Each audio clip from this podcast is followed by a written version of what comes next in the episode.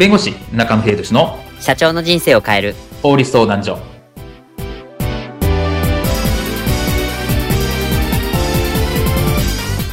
こんにちは。弁護士の中野秀俊です。こんにちは。アシスタントの堀内隆です。この番組は IT 専門の弁護士中野秀俊がこれはすぐに使える法律主に企業法務の知識を分かりやすくそしてちょっとコミカルにお伝えする番組です。よろしくお願いいたします。今回のテーマはコラボの時は注意共同著作物と著作権についてです。今回は共同著作物と著作権についてお話を伺います。コラボで作品を作った時著作権はどうなるということにお答えいたします。では共同著作物と著作権についてこういったシーンはありませんでしょうか。お前さ最近漫画描いてるんだって？あどうして知ってるんですか？カルベ君から聞いたよ。サイトを見たぜ。カルベ相変わらず口軽いな。でもうまいじゃん。売れてるんだって？いやそれほどでもないっすよ。俺も昔書いてたんだよ。サンデーでさ入選の辞典まで行ったよ。えマジっすか？だからさここはなんだけど漫画ホールっていうアプリ作ってるんだけどここで報酬が取れるようにしたいんだよ。ここはさ俺とコラボしねえか？え？あ社長がそこまでおっしゃるなら。よし決まり。じゃあ早速コラボ名を決めるぞ。うーん。うーん何にしようかな。いやあのいきなり まだ。よし決めた。中 F 高太郎だえ？それ、ま、万 F ガタロ接戦のパクリじゃ。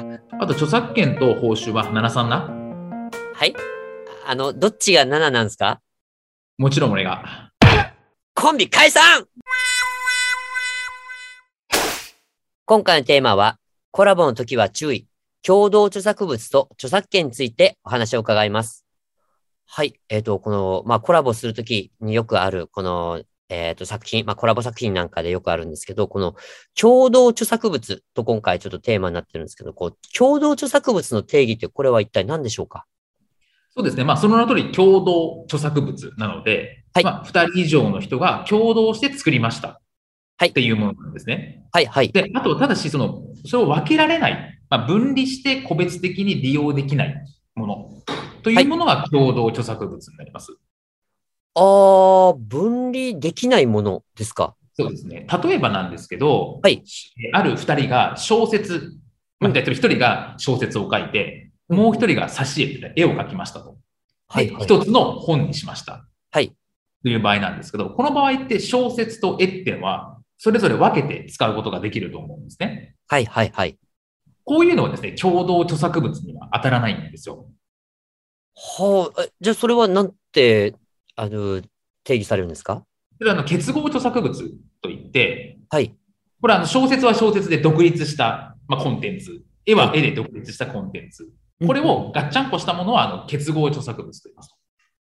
ああ、二つの違う、えいわゆるコンテンツ同士がガチャッとなった作品だから結合著作物になるってことですか？あそうですね、そうですね。なので、あくまで分けられないっていうことが必要になってくるかなっていうことですね。うーん。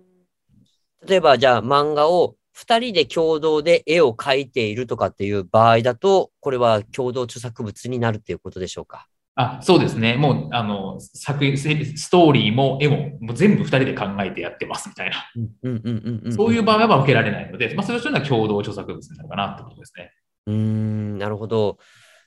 まあ、となると、この共同著作物って、その、いわゆる、あのね、この、えー放送でもこよくコンテンツになるこの著作権なんですけど、この著作権のこのなんかこう、分け方というか、この共有というか、このあたりがすごく、なんか曖昧になりそうな感じになりそうなんですけど、このあたりどうなんでしょうか？そうですね。なので、先ほど分けられない、コンテンツとして分けられないって話をしたと思うんですけど、はい。なので、権利もやっぱり分けられないんですね、基本的には。ああ、そうなりますよね。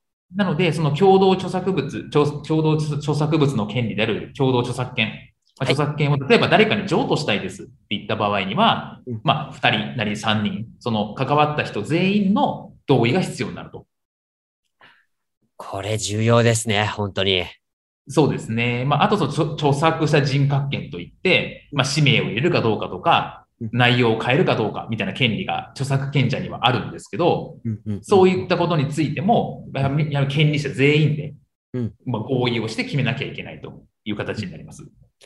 そうですよね。まあ、あの、関わってる人たちが、まあ、あの、複数いる。まあ、自分一人とかじゃなく、複数いるっていう以上は、やっぱその人全員のやっぱ合意を取らないと、あその人だけが、まあ、いわゆる他者だけがないがしろにされてるっていう話になりますからね。